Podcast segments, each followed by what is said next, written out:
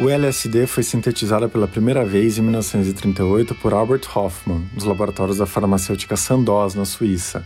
Mas seus efeitos só foram descobertos cinco anos depois, quando o químico, por acidente, teve contato com a substância. Intrigado com as reações que sentiu, resolveu experimentar uma dose maior e teve a primeira viagem de ácido já registrada. As décadas iniciais do LSD são contadas por Júlio Delmanto no livro História Social do LSD no Brasil, os primeiros usos medicinais e o começo da repressão, lançado nessa semana pela editora Elefante. Resultado de sua tese de doutorado em História Social pela USP, o livro diz que o LSD chegou ao Brasil e a outros países pela via medicinal, antes de seu uso se popularizar e a substância ser proibida. Na obra, Júlio mostra que o LSD era distribuído gratuitamente aos médicos interessados em fazer pesquisas sobre os efeitos da droga e se tornou uma substância lendária para os movimentos de contracultura que se espalharam nos anos 60. Na conversa, a gente falou da influência das drogas psicodélicas em movimentos culturais como a Tropicália, dos efeitos da proibição do LSD e de outras drogas nas últimas décadas e do atual renascimento do interesse pela substância por cientistas e usuários. Júlio também contou as linhas gerais do primeiro processo judicial por tráfico de LSD no país, em 1970, que, para ele, mostram uma combinação de tortura de acusados, corrupção de policiais e moralismo do juiz, revelando mecanismos de ação da ditadura militar em questões relacionadas às drogas. Eu sou Eduardo Sombini e este é o Ilustríssima Conversa. O podcast volta ao ar com episódios inéditos em parceria com Itaú Cultural.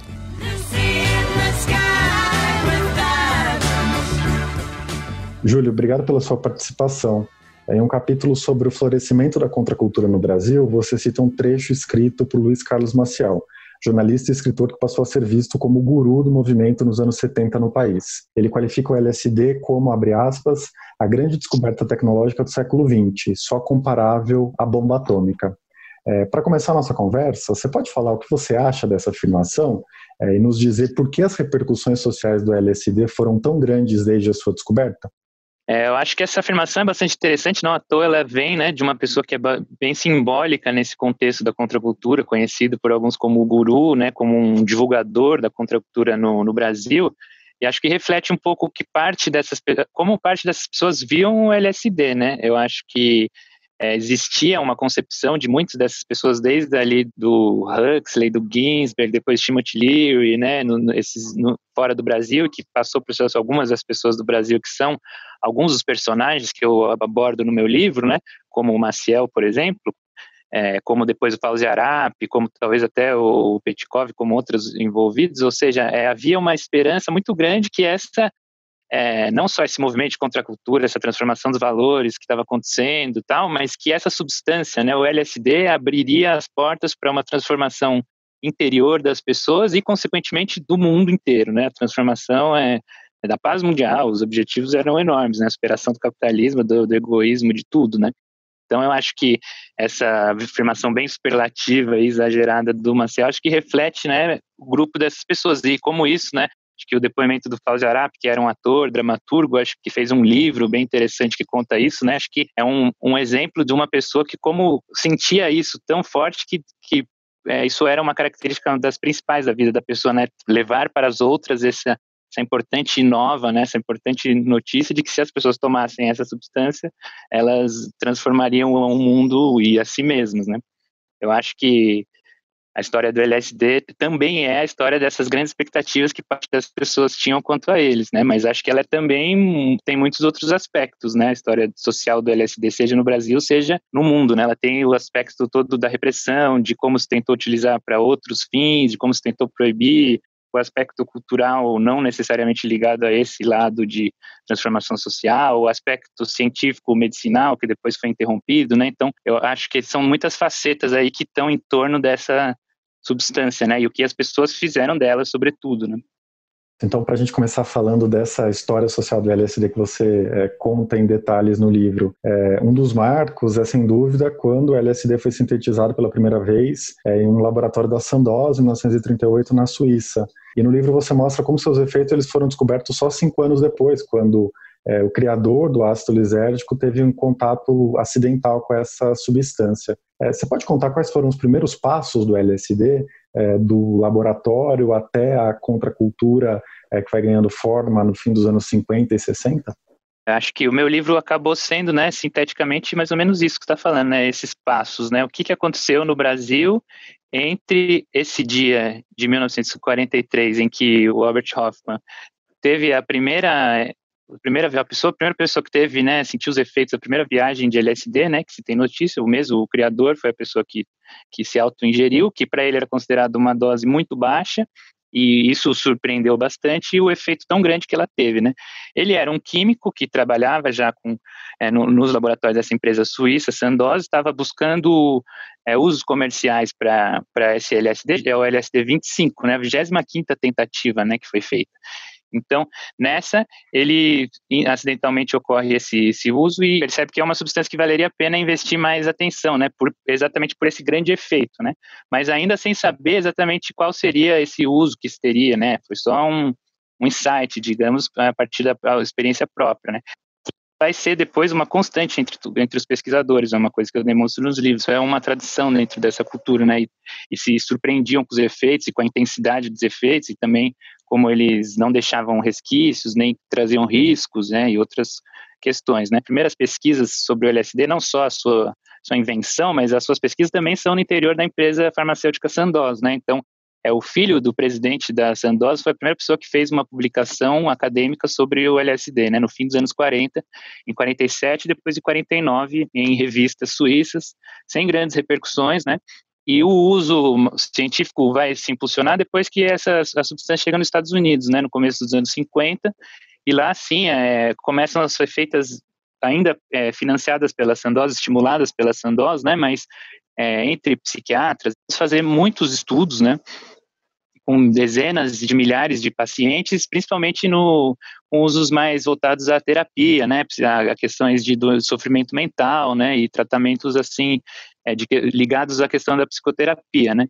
Então, nisso, o LSD começa a se, a se, colocar como uma substância, sei lá, assim, é, animadora, né, para a parte ali dos médicos, cientistas, e difundido pela Sandoz com esse interesse, né, que a Sandoz tinha de encontrar um uso comercial que, que justificasse uma produção em larga escala. O nascimento do LSD está dentro desse, desse contexto, né, não tem nada que ligue ao imaginário que as pessoas a, a, posteriormente né, que é mais conectado com a contracultura, com os hips, Woodstock, né, e tal, ou esse uso mais lúdico ou recreativo, ou como quer que se chame, né, mais contracultural mesmo. Mas é, essa história, ela começa antes, né, começa nesse momento.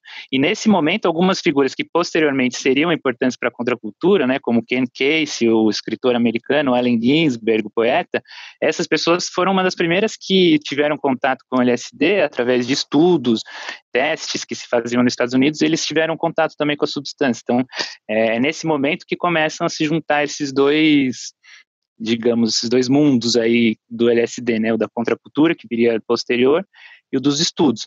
Mas aí, e é, é nesse momento também dos anos 50 que a substância chega ao Brasil, né? E isso eu acho que também é um dos pontos interessantes aí do meu livro, porque meu interesse primeiro era ver a contracultura e as drogas, né? Depois acabei entrando mais especificamente no LSD, porque descobri o processo judicial e tal, que acho que a gente vai falar, né? Da, da repressão ao LSD.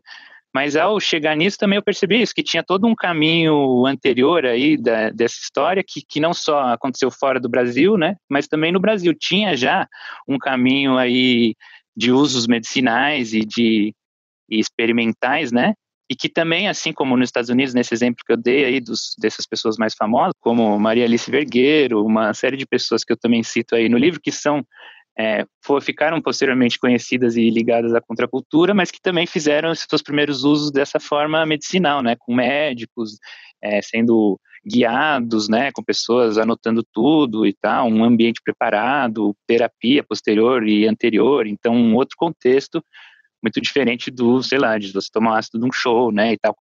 Você pode falar um pouco como é, o uso passa dessa esfera médica, medicinal, é, e se torna cada vez mais recreativo, lúdico, relacionado aos movimentos de contracultura, aos hippies, é, aos movimentos culturais de uma forma geral. O que, que, que explica é, quem está por trás disso, que dinamiza essa passagem de uma esfera para outra? É, então, eu acho que é, acho que é difícil né, afirmar assim, taxativamente o que explica, né? Existem diferentes, acho, pontos de vista, e seja, principalmente eu acho nos Estados Unidos, pesquisadores, pessoas envolvidas com o assunto, né?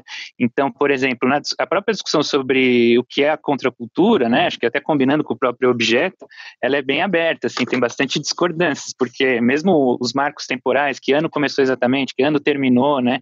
E dentro dessa polêmica, eu aponto aí no, no, livro, por exemplo, que tem alguns autores que colocam como marco inicial da contracultura exatamente a popularização do LSD nas ruas, assim, digamos, quando ele o que o Michael Pollan, por exemplo, um escritor, né, fala num livro recente, quando o, o ácido ele escapa dos laboratórios, né, quando ele tem essa mesma essa, essa, essa transição que não acho que não se deu num, num só lugar, num só momento. Então, acho que essa foi uma relação, né, que ela foi meio porosa, ela foi não foi acho tão objetiva em relação a um momento, a um fator, né? Acho que já existia desde uma tradição ali dos primeiros experimentadores e divulgadores como Casey Ginsberg ou desde o Aldous Huxley, né, que falava sobre a mescalina e influenciou muita gente nessas discussões e os divulgadores locais de cada contexto como o Maciel era no Brasil, né? Imagino que em outros contextos isso também acontecia.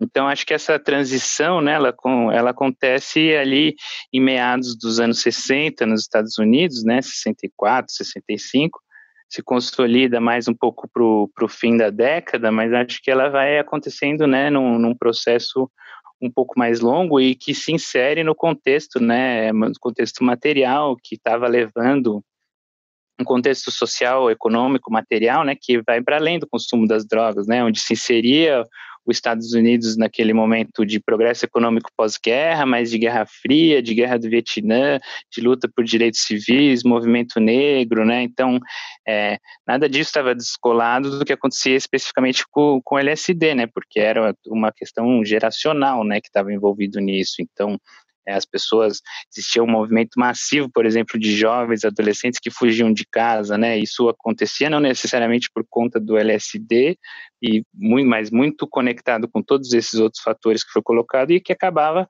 é, desaguando na questão do LSD também, né? É, então acho que é uma, uma relação de duas vias aí que foi fazendo com que isso que, que o que o Michael Pollan falou, né, do LSD escapar do laboratório, né, fugir do laboratório. Existiam muitas é, outras formas e níveis aí de conexão dos fatores sociais com o mero consumo dessa substância, né, sem falar no próprio governo americano que estava buscando seus outros usos, etc. Né como que, é, como que o LSD, é, que era visto como candidato promissor a psicotrópico, tinham todas essas pesquisas que você citou, ele deixou de ser produzido pela Sandoz, ele foi sendo cada vez mais estigmatizado é, e a distribuição foi sendo cada vez mais restrita, né? ao mesmo tempo que a produção ilegal ela ocupava esse lugar. É, você pode uhum. falar um pouco desse contexto? É, então, é, foi basicamente né, um processo um pouco paralelo, né? Então, é, esse do crescimento, da chegada e depois da posterior expansão do LSD para esses grupos da contracultura, né? Depois, talvez, o LSD expandindo a contracultura e vice-versa. É, nesse momento isso se torna um, um, fator aí de discussão pública, né, de, de, os Estados Unidos já engajado nos primórdios da chamada guerra às drogas ali nos anos 60, né, voltada ainda para outras substâncias, mas começa a se, a se, colocar o LSD também dentro dessas discussões, né, de, de primeiras proibições e repressão e sobretudo por esse lado público do, da contracultura, né, de, de, do uso público, difusão pública e defesa pública desse uso e de como isso incomodava os setores ali ligados à repressão e ao governo americano e também é, em outros países em diferentes escalas, né? Então é nesse momento que tanto começa a se proibir o LSD, primeiro em alguns estados dos Estados Unidos, depois nos Estados Unidos, e depois é, isso se consolida mesmo de fato no ordenamento internacional em 1971, na Convenção da ONU, que, que atualiza a de 61, colocando o LSD de fato na lista das substâncias né, proibidas, e depois então, esse acho que seria o fim ali do processo que mata mesmo os,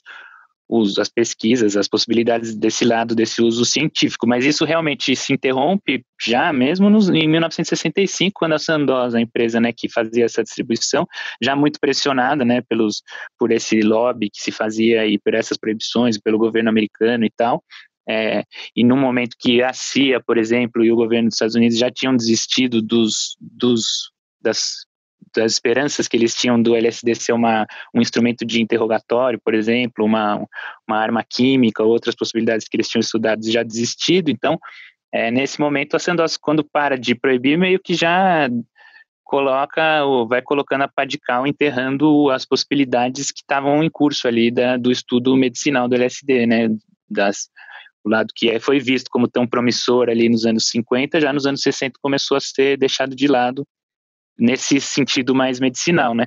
Mas enquanto isso, como você falou mesmo, o mercado ilícito já estava dando conta dessa demanda, né, das pessoas, da produção de uma substância que é, é possível produzir uma quantidade muito grande com volume mínimo, né, e fácil distribuição e, e fácil de guardar, esconder, etc. Então, uma substância difícil de, de coibir a venda e que estava já, é, acho que essa proibição da sandosa ela não afeta esse uso contracultural, né, que já estava garantido pelos mercados ilícitos ou, e, e, depois passaria a ser mais ainda, né, mas ela afeta completamente esse primeiro lado, né. Esse livro que eu mencionei do Marco Polo, né, que é um livro de 2018 que fala mais ou menos sobre o, os, os, psicodélicos hoje em dia, mas discute bastante também da história, né?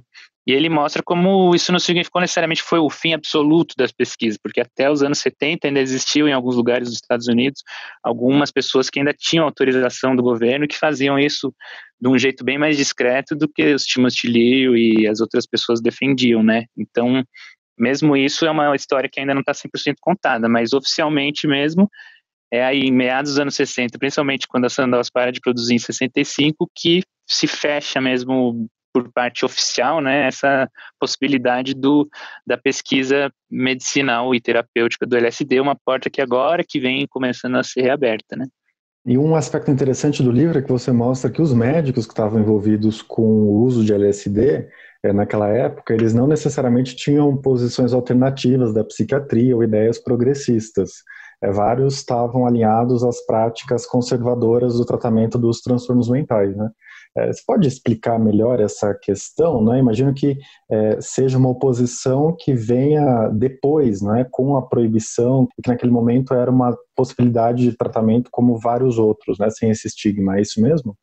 É, exatamente. Isso foi uma coisa que eu achei bem interessante, sim, pessoalmente mesmo, me surpreendeu um pouco o meu olhar, né? Acho que uma questão importante para o historiador é fugir do, do anacronismo, né? O que seria o anacronismo? Seria você tentar colocar os seus conceitos atuais na vida, na mente de, de pessoas que viveram em outros tempos, né, em outras épocas e contextos. Mas era realmente um pensamento anacrônico que eu tinha, que eu imaginaria que a gente ia ver o quê, né? Essas pessoas mais ligadas a medicinas alternativas, a, a pessoas mais de esquerda, né? Eu quero que eu imaginaria que sei quem seriam esses pesquisadores, mas na verdade não, era é o que você falou, era um era uma substância desconhecida, né? Não tinha nenhuma dessas dessa concepção que passou, que se consolidou mesmo posteriormente, nos anos 60, 70, que ficou para as nossas gerações atuais, mas para as pessoas era uma novidade, uma coisa a ser experimentada dentro das possibilidades terapêuticas ali.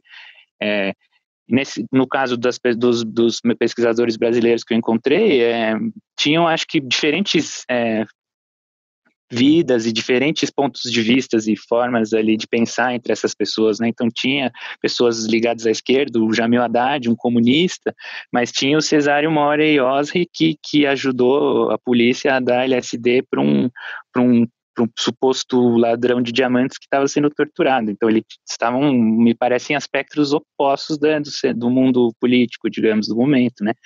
Então, essas pessoas, cada uma incluía o, as, as terapias do LSD dentro da sua forma de entendimento da medicina. Então, esse Cesário Mori, por mais que fosse uma pessoa ligada a instituições manicomiais, ligada à própria repressão, né, e a esses tipos de concepção, mas também era um médico talvez alternativo ao seu tempo em outras concepções. Ele tinha interesses né, em hipnose, em parapsicologia, em outras coisas que no mínimo não, não eram do mainstream, digamos, né.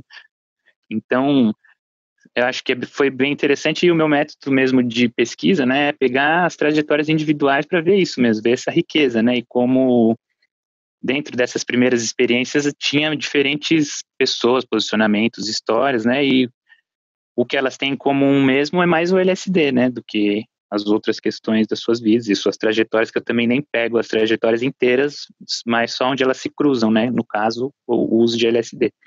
É, a gente estava falando antes né, da contracultura nos Estados Unidos, da importância do LSD nesse cenário.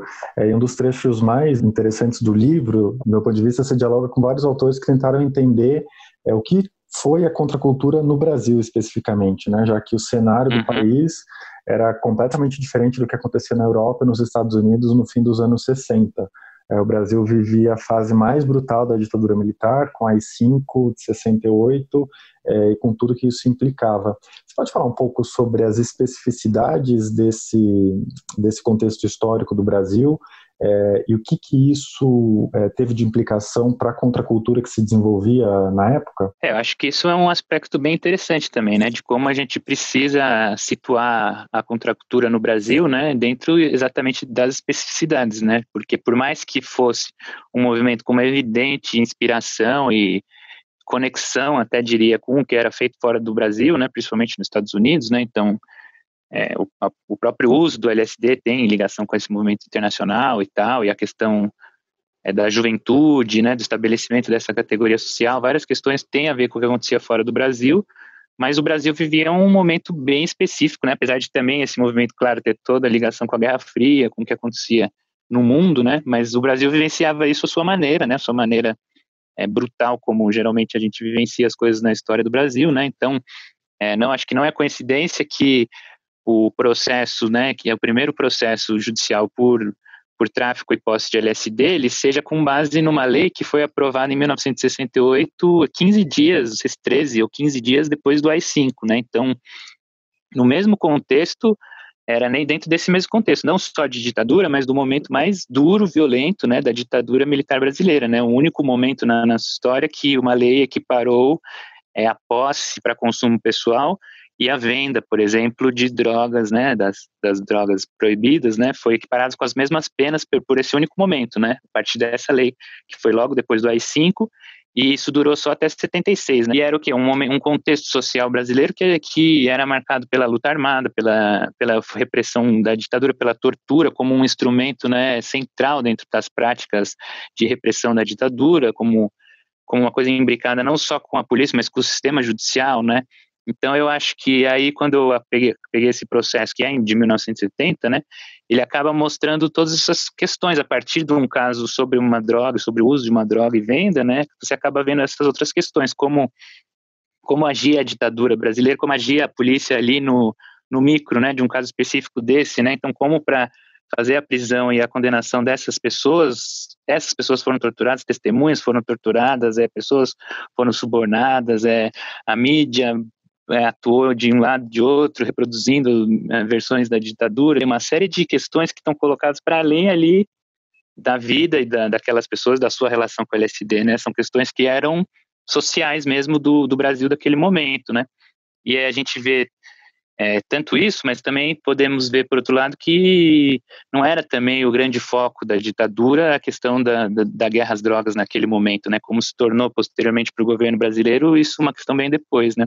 Naquele momento, é, houve um interesse ali mais midiático, talvez, nesse processo, mas nem antes nem depois houve uma guerra ao LSD no Brasil, né? Uma mobilização das forças policiais, ou, por exemplo, uma pena exemplar para esses condenados. Então, tem todos esses lados, né, que o aparato judicial e repressivo da ditadura ainda estava ainda voltado mais para as organizações de esquerda e muitas vezes para eliminação física, né, dessas pessoas do que para é, um combater um consumo de uma substância, ainda mais essa que era identificada não com as classes populares, como com outras substâncias, né, como maconha, cocaína, mas que era um uso, e não só uso, às vezes até o comércio feito né, por pessoas de classe média, de classe alta, brancas, né, artistas, universitários, então tinha todas essas especificidades formando esse quadro aí do, desse começo aí da história social do LSD né, no Brasil você mostra no livro, né? Você faz uma análise bastante detalhada desse primeiro processo judicial e revela, né, que existem questões maiores que estavam estavam envolvidas.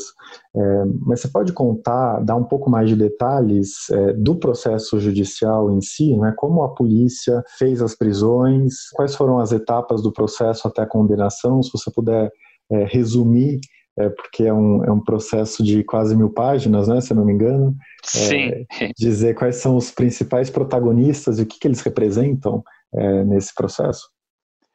Então, esse foi, foi uma questão bastante interessante, assim, o próprio achado desse processo, né, para mim, para minha pesquisa, assim, acabou mudando tudo, então, nem era necessariamente, a minha pesquisa era, tinha um, um enfoque mais amplo, assim, né, sobre a contracultura e as drogas, não era nem necessariamente sobre o, só sobre o LSD, mas foi um achado, né? Eu primeiro descobri um livro, né, publicado por um que eu não conhecia, mas descobri que era o juiz do caso, né, Geraldo Gomes, que já em 1972, então dois, dois anos depois do processo, ele já publicou em livro a sentença dele sobre esse caso, né, chamado LSD, alucinógenos e o direito.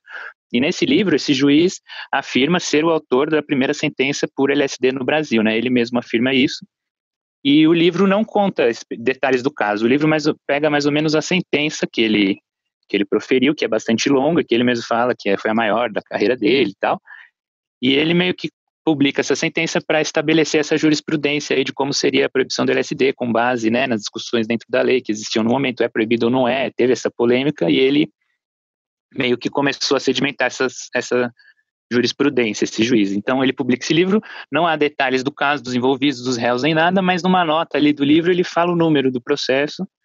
Com esse número eu fui no arquivo do Tribunal de Justiça e encontrei lá o processo inteiro, acho que ninguém nunca mais tinha mexido nele, estavam tá, lá vários volumes, milhares de páginas, e a partir disso fui cons conseguindo reconstruir o que aconteceu nesse processo, não só a partir da pesquisa da lá dessas mil páginas que tem os depoimentos, as diligências e tal, mas também a partir da imprensa, que foi um processo que teve uma boa atenção midiática na época, né? Então isso foi legal porque é mais uma fonte. Então a partir desses, desses relatos da imprensa deu para ver como que esse processo teve uma cobertura considerável, né, de vários órgãos por vários dias. Não foi uma coisa que foi só uma notinha, foi uma questão que foi acompanhada pela imprensa desde o momento da prisão até a sentença. Isso foi debatido, né?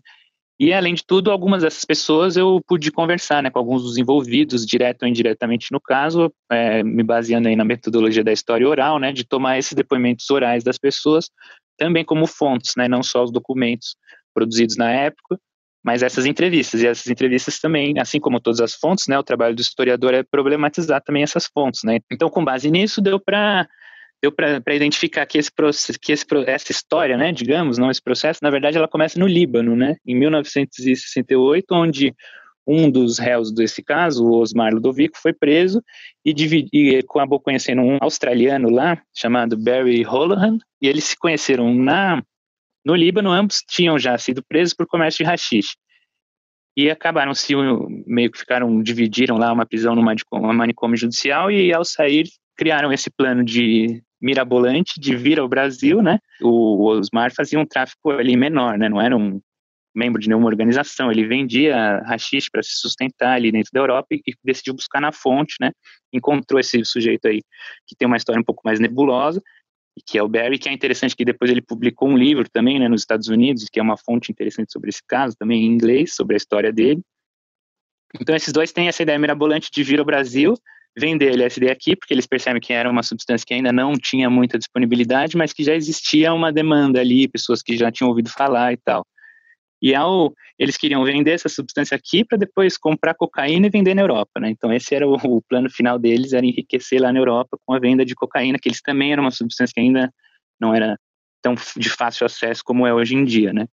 Então, essas duas pessoas que iniciaram essa história. E, possivelmente eles estão ligados a uma terceira pessoa, que é o único dos réus que nunca foi pego, nunca apareceu, ninguém sabe muito, que é um, que é um inglês. Então, aí já temos três dos réus, né? Esse, o Osmar, ele acaba se era conhecido, amigo de um artista plástico, né? Conheci o Antônio Petkov, que, que recebe essa substância meio que, tipo, o Osmar meio que, ó, Petkov, você podia apresentar aí pros seus amigos, né, você é artista, você é hippie, ele tinha vinte e poucos anos, era um cara popular tal, envolvido ali no, no movimento hippie, era uma substância meio desconhecida, não era claramente uma, um crime, uma venda ilegal, porque ninguém fazia essa venda, era um, é, sabidamente uma substância proibida internacionalmente, mas que não existia ainda um histórico de, de repressão, né, e de, sequer de uso, né, na maioria dos, dos contextos. Então, é a partir daí que se dá a entrada dele. Depois, a partir das, das linhas do, do processo e dos depoimentos, a gente vê tanto pelo depoimento do delegado quanto depois, acho que do, do promotor, que o, o envolvimento da polícia na repressão e que atinge, em primeiro lugar, o Petkov, se deu por influências absolutamente midiática. Então, eles leram na imprensa uma matéria que eu cito e encontrei essa matéria mesmo no, no estado de São Paulo de meados aí de janeiro de 1970, dizendo que tinha um agente do FBI que estava no, no Brasil para caçar vendedores de, de LSD no Rio de Janeiro. O delegado de São Paulo, ao ver isso, percebe o potencial midiático e ele justifica assim, né? E decide colocar aí a polícia atrás de, bom, quem que está vendendo isso aí em São Paulo? Vamos, vamos pegar também, né? Essa é a visão dele, oficial dele no, no processo, né? Então, a partir disso é envolvido um outro personagem bastante rico pelo lado que mostra, né, sobre a atuação da polícia do momento, que é o Russinho, né, um agente da polícia que ficou conhecido depois por ser membro do Esquadrão da Morte, por ser ligado a torturas, corrupção, tráfico de cocaína, uma série de coisas, né, e é esse ilibado agente que, que vai lá fazer a prisão do Petkov, né? A primeira pessoa que cai nessa história é ele, na sua casa, é preso. A partir disso, começa a andar o mecanismo aí da polícia. Então, a partir desse momento, todas as pessoas que vão, vão sendo presas, torturadas, presas, torturadas, testemunhas, todos os envolvidos, para que se cheguem a mais nomes ali. É, e aí, a partir do, do depoimento ou do, do, ponto de vista de determinadas fontes, é, você vai teria o entendimento ou da polícia fazendo uma ação midiática, ou do próprio Russinho tendo interesses materiais aí, né, sendo ele envolvido com o comércio de cocaína, com o tráfico de cocaína, de querer mapear quem que está vendendo coisa aí sem a autorização dele, né, ou uma confluência desses e de outros fatores da brutalidade já natural da polícia também, né. Então, a partir daí se forma esse processo, outras pessoas são envolvidas porque estavam ajudando eles ali a tentar, supostamente, tentar fugir da polícia ou não. Nesse momento já tem os depoimentos deles na delegacia, depoimentos de testemunhas e uma série de outras pessoas que também já são ouvidas nesse momento e que posteriormente todos eles afirmariam perante ao juiz que sofreram torturas, né? No, no caso, por exemplo, do Osmar Ludovico, com o envolvimento da mãe e da irmã dele tendo sido presas, né? Então, pessoas que iam lá dar depoimento passavam o fim de semana presos. Então, o processo já nasce e tudo que é, é, colocado nele tem que ser olhado sobre essa desconfiança de, da, da ameaça ou mesmo da efetivação da tortura que se deu é, em todas essas pessoas, né? E aí depois, rapidamente, o processo tem o seu trânsito e eles são condenados, né? Esses sete réus são condenados. Existe um, toda uma discussão específica dentro do processo, né? Da defesa tentar dizer que o, o LSD não era proibido ainda e tal. Então, existe a discussão jurídica específica do caso, mas o, o resultado final foi a condenação Alguns é, já estavam respondendo em liberdade, né? Outros, é, como é o caso do Petkov, por exemplo, foram já libertados durante o processo e dois, duas pessoas que estavam esses exatamente esses dois primeiros, o Osmar e o Barry, que ficaram presos até o fim do ano de 1970.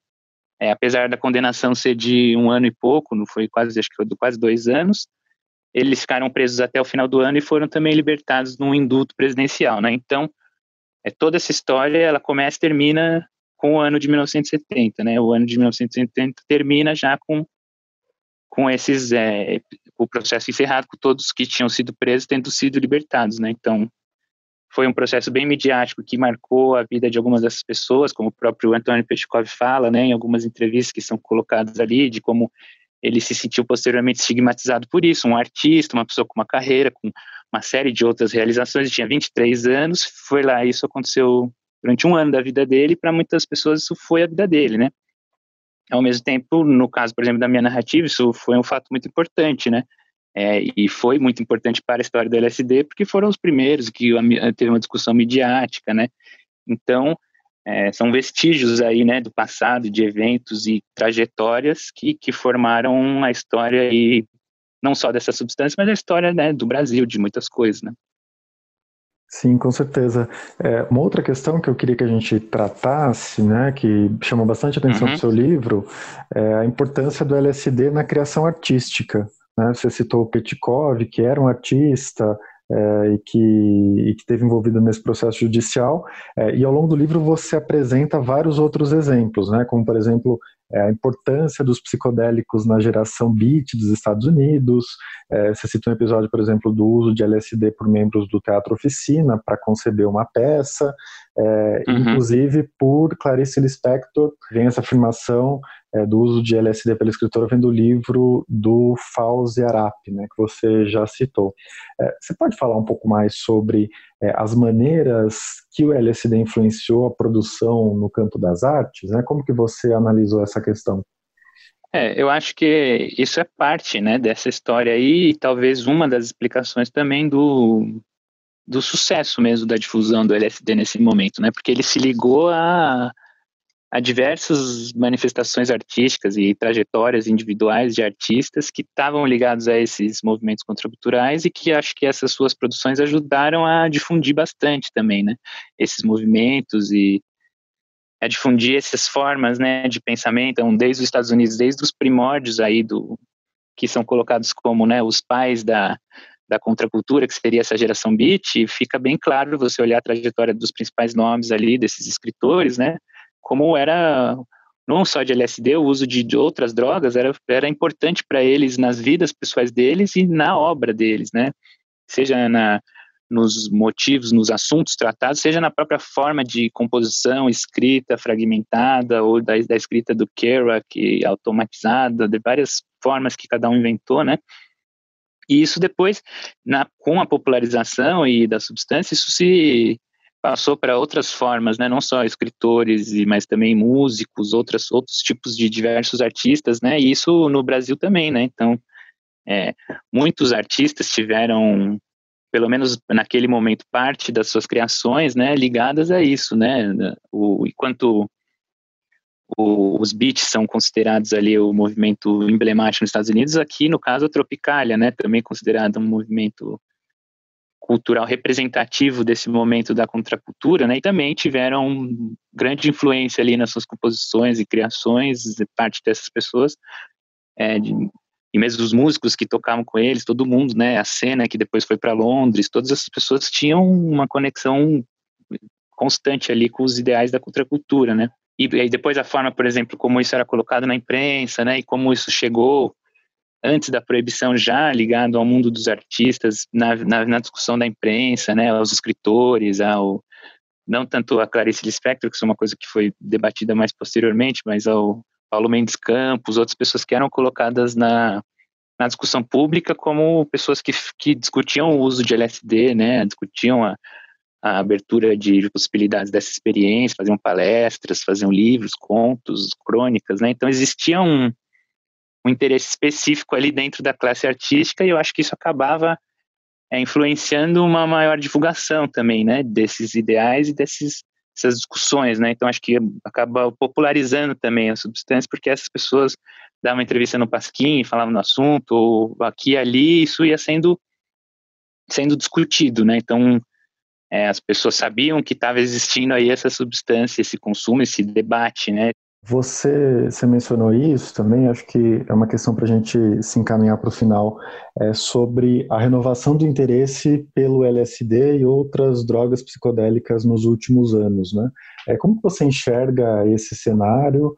É, você considera que tem havido algum tipo de transformação é, no sentido que o LSD tem na cultura contemporânea? Eu fico pensando, por exemplo, em todos os relatos né, é, de pessoas que usam microdoses de LSD para aumentar uhum. a, a, performance no trabalho. É o que é um, um, sentido bastante diferente do que o LSD tinha né, na contracultura dos anos 60, em que a droga era usada para se rebelar contra o sistema, para ampliar a consciência é, e para encontrar alternativas né, que, o, que o establishment oferecia. É, como que você enxerga essa, essas questões? É, eu acho que a gente está vivendo um momento bem interessante mesmo, de que essas questões estão voltando à discussão. Eu acho que existem muitos fatores que influenciam nisso, geopolíticos, é, econômicos, culturais, a internet, a forma como os usuários mantêm uma cultura de uso que perpassou décadas, por mais que tenha havido repressão, né? É, uma série de fatores que o própria explícita falência né, da guerra às drogas, com seus pressupostos de garantir a saúde, garantir a segurança, é, todo mundo acho que é inquestionável né, hoje em dia como é, a guerra às drogas é uma não não tem efeitos sociais nenhum, né? Então as pessoas já percebem que a, essa diferenciação aleatória entre determinadas substâncias não se mantém, então uma, uma rejeição menor hoje em dia, né, a, substâncias ilícitas, né, e também o caso da maconha medicinal, quebrando muitos preconceitos das pessoas, de ver como vidas podem ser melhoradas com uma substância que foi aleatoriamente proibida, né? Acho que tudo isso influencia o cenário atual. E acho bem interessante isso que você fala, esse exemplo, que é bem famoso hoje em dia, né, de como é, o LSD pode ser é usado, né, não pode ser, ele é usado e é uma cultura de uso que também perpassa outros tipos de pessoas e contextos de uso que usualmente a gente não relaciona, né? E aí, mas o que eu diria sobre isso é que eu acho que isso desde o começo, desde os primeiros usos, é uma coisa que também é, é, tá colocada e que eu acho que até meu trabalho lateralmente, tangencialmente, põe, aponta isso, né? E como desde os Estados Unidos, ou seja, os primeiros usos, os usos eram medicinais, terapêuticos e envolveram milhares de pessoas. A CIA e o Exército dos Estados Unidos faziam uso no, em surpresa entre os seus próprios integrantes, agentes militares, né? Então, aí outras milhares de pessoas, muito diferente do que a gente imagina, estavam tomando LSD. Depois, é, outros contextos de empresários, empresários da, grandes empresários das comunicações, de vários outros ramos aí nos Estados Unidos, é, faziam uso também, né? músicos, artistas não ligados à contracultura, enfim. Então acho que sempre existiu também outros usos que acabaram não se tornando tão midiáticos, debatidos quanto esses contraculturais, transformadores e que eram também essas pessoas mesmo queriam que esses usos fossem mais debatidos e propagandeados, porque elas viam nesse uso uma forma de mudar não só sua vida, seus interesses, mas mudar o mundo, mudar a sociedade, né? Acreditavam que se mais pessoas usassem, o mundo seria melhor. Então elas queriam debater muito mais isso do que um, um empresário ou do que, um, não sei, outro tipo de contexto de pessoa que fazia uso, né? Agora, definitivamente, eu acho que hoje em dia o cenário está melhor para a gente voltar a debater isso com mais seriedade, né? Não acho que ainda é o mundo ideal e acho que no Brasil hoje em dia é difícil debater absolutamente qualquer coisa, né?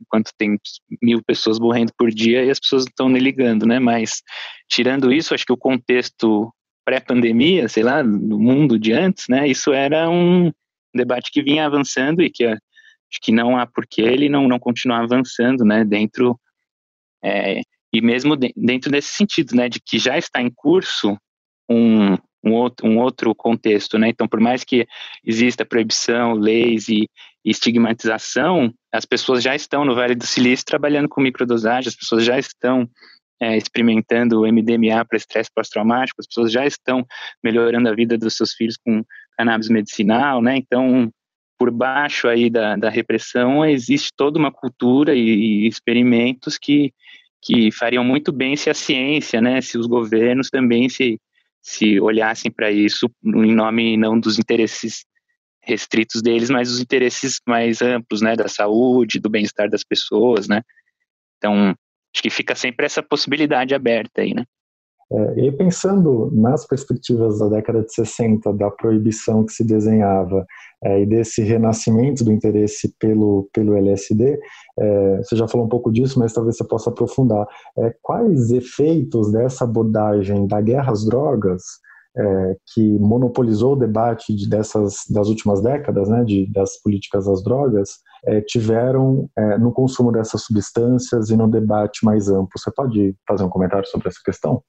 São decisivos, né? Ou seja, no o ponto de vista mais mais evidente é nessa questão, nesse lado aí terapêutico, medicinal da pesquisa, né? Ou seja, não só no caso do LSD, mas o LSD é uma das substâncias que teve o seu estudo brecado, né? E e potenciais que hoje estão se mostrando novamente interessantes, ao menos para que fossem melhor aprofundados, né, e mostrando resultados muito positivos em alguns casos, né, e o caso da, da maconha é inquestionável, eu acho, hoje em dia ninguém mais consegue falar um A sobre isso, né, porque é inquestionável, e como que se deu esse inquestionável? Através do da cultura de uso, né, dos pacientes que foram desenvolvendo e dos cultivadores, no caso da maconha, de toda uma cultura que a ciência acabou chegando posteriormente, né, e legit mais legitimando do que agindo sobre isso, né. Então, no caso do LSD também, desde a criação dessa substância, ela teve, digamos, uma vida para além do, das intenções, por exemplo, dos seus criadores, né, e de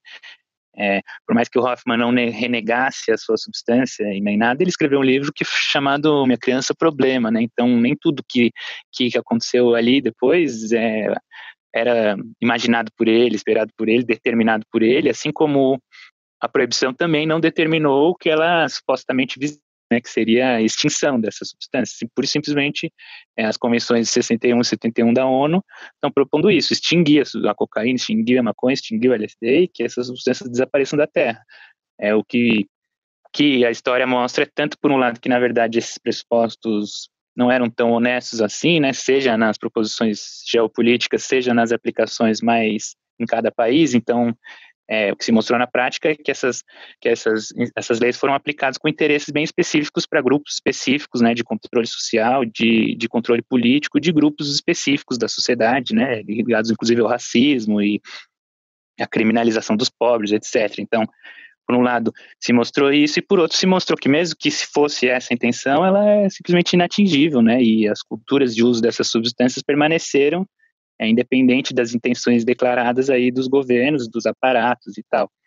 É, então, por mais que é, no caso específico da relação com a ciência isso tenha sido muito prejudicado, seja ainda muito difícil pesquisar com essas substâncias, mas é, se manteve, né, algo, né, senão isso não estaria agora voltando, né, então uma resistência, né, e que se manteve, acho que sobretudo pelos principais aí interessados, né, na história dessas substâncias, que são os próprios usuários, as pessoas que, que produzem o conhecimento, espalham isso de de diversas formas, né? Espalhavam isso de uma forma nos anos 60, que foi como eu investiguei, né? E que era muito diferente do que acontece hoje em dia, mas elas espalham desses jeitos hoje em dia, né? Uma seria o mais lógico, né? Que como sociedade todo mundo entendesse isso melhor, né? Que a gente não ficasse despendendo recursos e vidas e atenção para combater substâncias que não só elas são o que a gente faz delas, como boa parte delas tem já comprovados usos positivos e, é, e de melhora na saúde pública das pessoas no momento que a gente está tão ligado na, na, discussão sobre a saúde, né? Sim, é, por outro lado, esses movimentos internacionais de descriminalização é, das drogas, né, e de novas pesquisas sobre os usos medicinais dessas drogas, é, eles não se concretizam no Brasil com uma mudança de abordagem sobre a política das drogas, né, ou seja, essa abordagem do proibicionismo, né, ela continua muito uhum. em volta. É, você pode falar sobre isso e para a gente fechar, né, dizer quais são as suas, como você vê as perspectivas é, de mudança de abordagem, de disseminação é, dessas propostas de descriminalização no Brasil? É, então, é uma boa pergunta, mas uma resposta difícil, né? Porque acho que a gente está vivendo um momento, assim, bem único, né? E, sei, que palavras já pouco descrevem, né? Acho que ainda mais palavras que daria para usar aqui nesse contexto, né? Mas é, acho que é um exemplo entre tantos e tantos e tantos de como o Brasil, né, está descolado aí da, do que acontece em outros países e, não sei, do, do, bom senso, da racionalidade, não sei qual seria o termo, né, mas, então, é, foram anos de guerra às drogas, acho que a gente vinha nos últimos anos caminhando para um debate, né, não nas políticas, as políticas continuam de guerra às drogas desde sempre, mas a gente vinha caminhando para um debate que demonstra como é o esgotamento, né, de, desse modelo de, de proibicionista em qualquer dos aspectos que você olhe, o caos do sistema penitenciário, o caos que está o sistema judiciário, a corrupção, é o, o problema na, na, vida das pessoas, dos pacientes medicinais, tudo, tudo é bem explícito, né? Mas, é, como em todos os outros aspectos, temos um governo e mesmo um setor social né, que parece apoiar coisas que são malucas, sem sentido, brutais, é, racistas, asquerosas e qualquer outra palavra que se coloque. Então, é um deslocamento evidente, né? Então, enquanto parecia se caminhar para um debate gradual e de abertura e da discussão, por exemplo, da descriminalização na STF, né? É, com esse governo genocida atual, acho que isso está um pouco descolado, porque, né, pô, são 100 mil mortes e nem isso parece que importa, né? Por outro lado, eu acho que o que a gente tem visto, por exemplo, no caso das associações de, de pacientes familiares de uso medicinal da maconha, por exemplo, é que, independentemente, né, de, seja desse governo, seja dos anteriores que também foram proibicionistas, é, independentemente dos governos, há esperanças que estão acontecendo aí por baixo, né, por da vida das pessoas, né, das pessoas garantindo as suas, a sua resistência, a sua sobrevivência, né. Então essas associações estão cada vez mais conseguindo judicialmente, né, o que já vinha se consolidando desde antes dessa chancela, que era a distribuição do óleo de cannabis para as pessoas que necessitam, sem o preço absurdo, exorbitante, que é o da importação, que só agora começou a ser aprovada para determinados casos. Então, eu acho que essa é uma perspectiva que existe é, para outras formas de lidar com outras substâncias, não só a maconha, e para outras questões sociais também, para o próprio Covid, para outras, né, para a gente se defender da, da, dos ataques que são feitos à nossa saúde, à nossa sobrevivência. É, aí acho que se há perspectiva, se há alguma esperança, ela passa um pouco por aí, né, de como as pessoas, independentemente do governo, elas têm que é, tomar para si o máximo possível da, da responsabilidade sobre o que for possível aí, né, e nesse caso, por exemplo, da maconha de produção do remédio para os seus familiares é uma coisa que, que foi possível em, em coletivos, em grupos, em associações, né? Talvez é, isso seja possível em outras questões, por exemplo, em grupos que pesquisem usos medicinais de outras substâncias proibidas e, e coisas assim. Mas infelizmente o, o quadro mais geral, né, de encarceramento, mortes e genocídio e tudo que é causado pela guerra às drogas e que evidentemente o LSD não é o centro, mas ele é parte dessa discussão global da guerra às drogas, isso precisa também acabar, né? Porque a gente está cobrando isso em vidas, né? Mas infelizmente também tem muita gente cobrando isso em dinheiro, né? A indústria de armas e, e uma série de outras questões, né? Então é um assunto bem bem complexo que acho que também a forma como tudo isso acontece especificamente do Brasil diz muito sobre o Brasil, né? E diz sobre como a gente chegou aqui hoje em dia, né? Nessa situação que a gente está vivendo hoje em dia, tendo que falar cada um aqui escondido na sua casa, que não sabe o que vai acontecer amanhã, né? Perfeito, Júlio. Obrigado pela entrevista. Pô, maravilha, Eduardo. Obrigado a você.